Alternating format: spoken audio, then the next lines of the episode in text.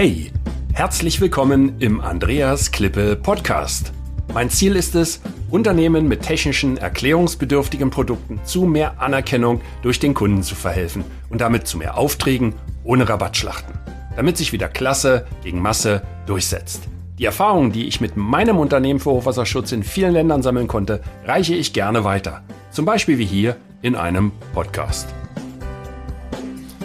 Ich brauche ein Angebot und zwar gestern, halt dringend. Kennen Sie das auch? Ich glaube, das ist täglicher Alltag im Vertriebsgeschäft, ob national oder international.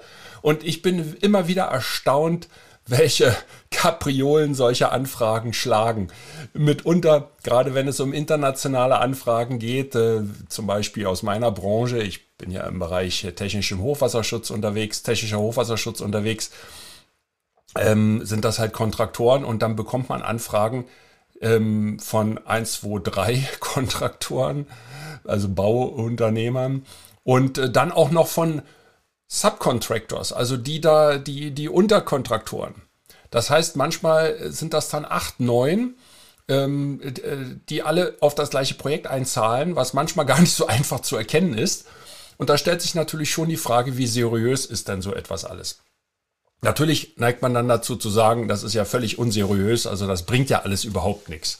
Naja, ähm, die Anfragen kommen, weil dort irgendwo ein Projekt stattfinden soll. Sonst würde diese Aktivität ja gar nicht vorhanden sein. Also finde ich, sollte man das schon ernst nehmen. Man muss aber dann durchaus unterscheiden, ähm, ist das erstmal in seinem Zielland, in meinem Zielland, in meinem Einzugsgebiet? Habe ich dort lokale Unterstützung? Und äh, zweitens, kenne ich so ein bisschen die Randbedingungen? Und drittens, wie sieht denn die Ausschreibung aus?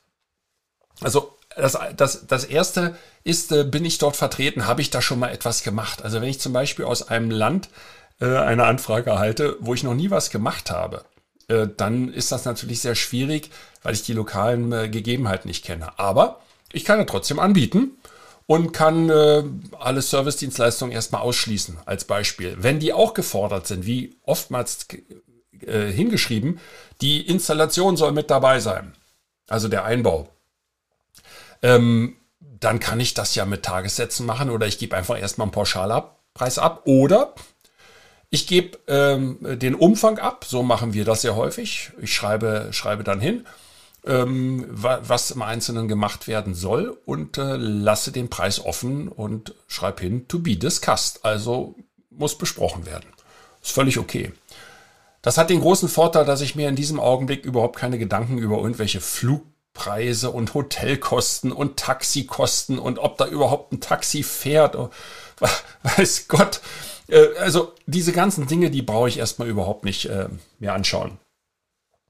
Ja, und ähm, dann äh, kommt, kommt das nächste. Ähm, ist das äh, in meinem Einzugsgebiet? Also äh, habe ich da auch ein Interesse, um dort aktiv zu werden? Ja, die Frage muss ich mir natürlich beantworten. Und äh, das dritte ist, wie genau sind denn eigentlich die, äh, die Ausschreibungstexte? Und ähm, es ist ja sehr häufig so, dass äh, bei genauer, bei genauem Studium man dann sehr schnell feststellt, das riecht ja förmlich nach einem mir bekannten Wettbewerber. Also dann ist natürlich es sehr, sehr, sehr wahrscheinlich, und ich betone das Wort sehr, dass der Wettbewerber da schon längst drin ist und auch die Ausschreibungsunterlagen selber geschrieben hat, beziehungsweise maßgeblich daran beteiligt war. Dann sind die Chancen natürlich eher gering.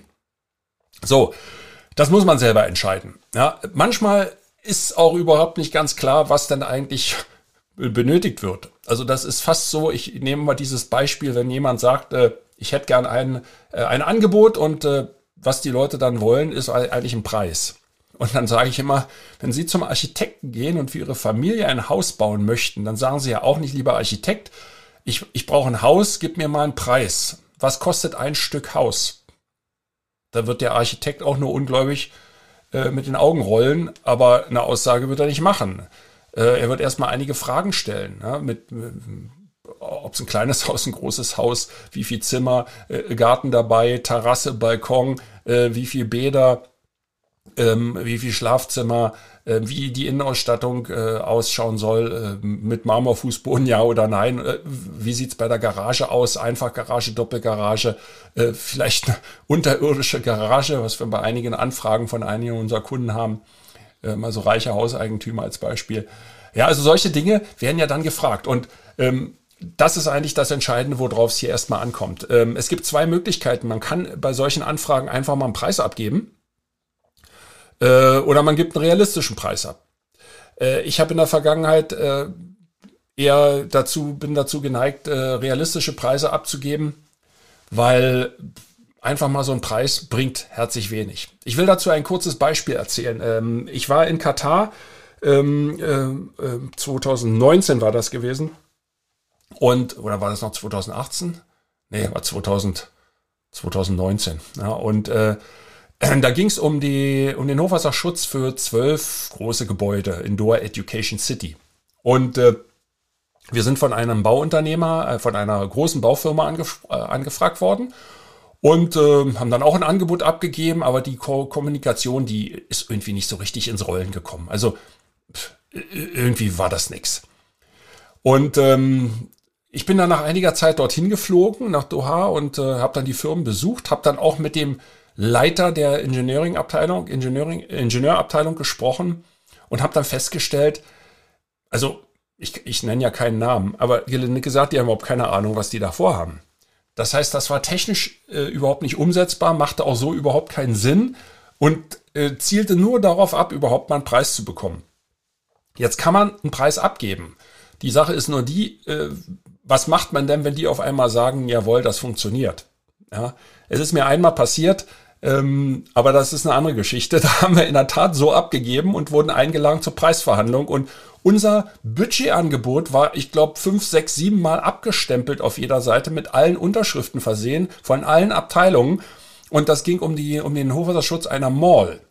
Das, das war eigentlich nur so ein, so ein, ich sag mal, so ein hingerotztes Budgetangebot. Seitdem geben wir keine Budgetangebote mehr in dieser Art ab, weil Kunden den Unterschied zwischen Budget und Festpreisangebot oft nicht erkennen. Und in solchen Ländern, wo auch die, äh, die Uhren so ein bisschen anders ticken, ähm, äh, ist das, äh, ist das halt, ist das halt ein bisschen schwierig. Das war ein Beispiel aus den Philippinen, das kann ich ruhig, ruhig, sagen.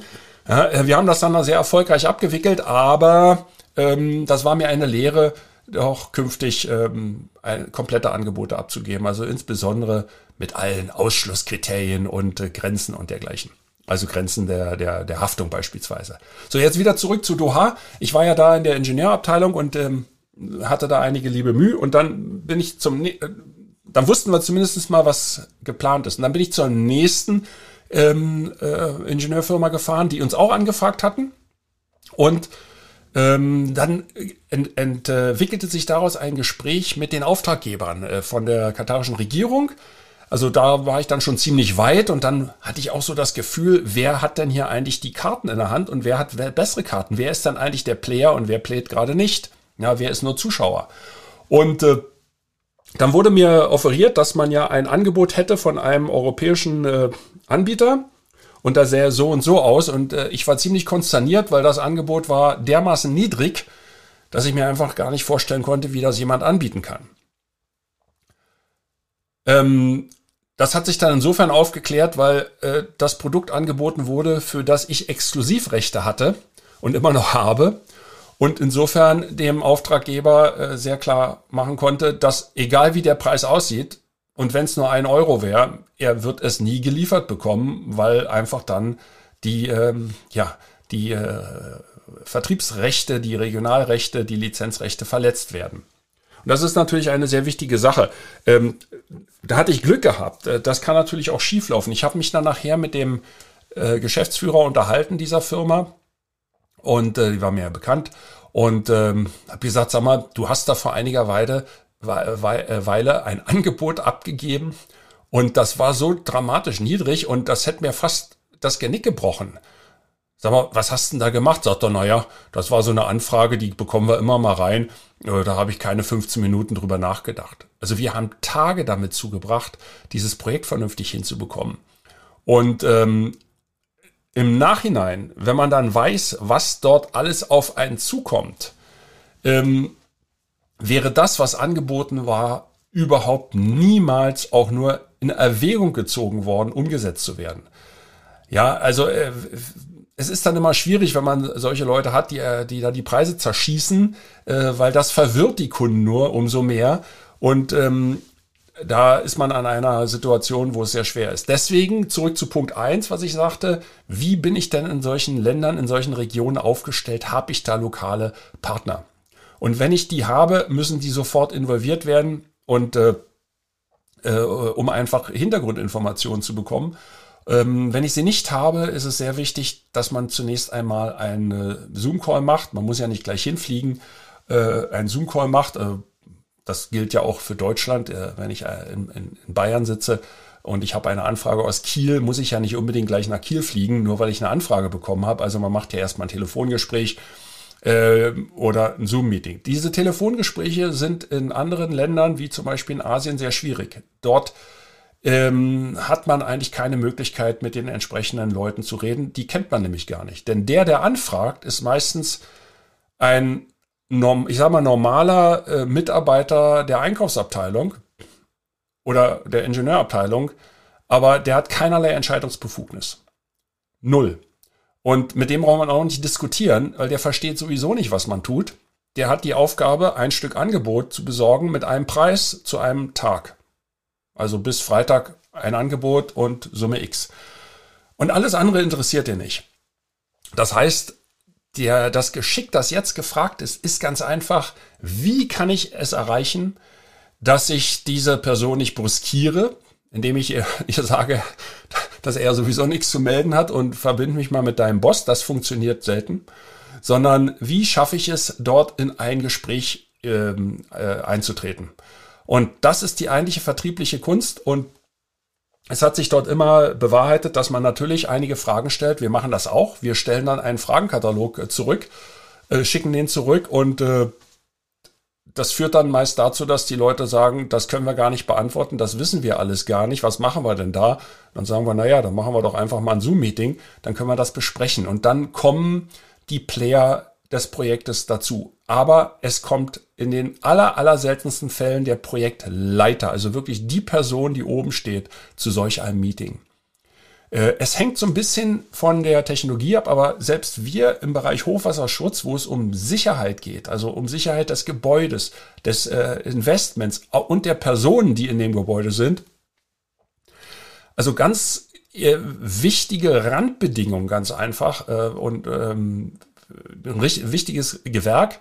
Gut, das sagt jeder von sich, aber in dem Fall ähm, spielt das wirklich eine Rolle, ob das Gebäude dann überflutet wird oder nicht. Also äh, das ist was anderes, als wenn ich nur eine normale Tür einbaue. Wenn die ein bisschen schief ist, spielt das keine Rolle. Die Tür funktioniert und danach wird sie ein bisschen gerichtet und dann ist das gut. In unserem Fall funktioniert das nicht. Und ähm, selbst da ist es oftmals so, dass man einfach nur wie ein ähm, ja, Lieferant behandelt wird.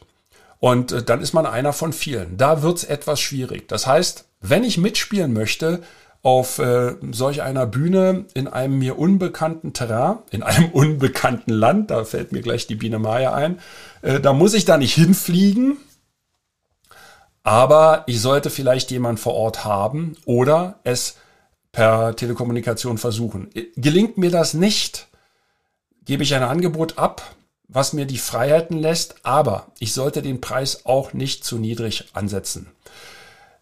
Äh, bei solchen Projekten sind so viele Nebenkosten, die dazu kommen, äh, gerade wenn es zum Beispiel um äh, Servicedienstleistungen geht, die angeschlossen sind, äh, Einbau, Wartung und dergleichen, äh, das muss berücksichtigt werden und äh, wenn ich das nicht drin habe, habe ich hinterher schon Schwierigkeiten, den Preis deutlich zu erhöhen. Ja, ähm, es gibt einige, einige Leute, die natürlich sagen, naja, ich kann ja erstmal reinkommen mit niedrigen Preis. Ja, das ist richtig, kann man machen. Man kann äh, Bottom-up machen, man kann aber auch Top-down machen, äh, indem man mit einem hohen Preis reingeht.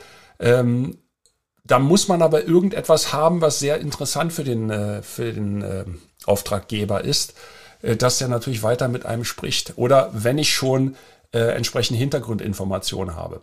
Ja, also da hängt es wirklich von dem Gespür des Vertrieblers und der Geschäftsleitung ab hier äh, bei uns, äh, wie man diese Strategie fährt. Da gibt's keine Schwarz-Weiß-Lösung. Es gibt nicht entweder oder. Ja, das ist, äh, das hängt von der Situation ab. Also äh, ich habe sowohl die eine Strategie angewendet als auch die andere. Ja, und ich kann nicht sagen, welche besser ist. Da gibt's keine Lösung. Was wichtig ist, ist, dass man permanent diese Telefonate führt und immer wieder Zoom-Meetings macht und mit den Leuten redet, um überhaupt mal irgendetwas zu erfahren. Denn wenn jemand sagt, ich benötige ein Angebot und zwar dringend oder ich brauche ein Angebot dringend, dann will der einen Preis haben. Der ist nicht interessiert an der technischen Lösung.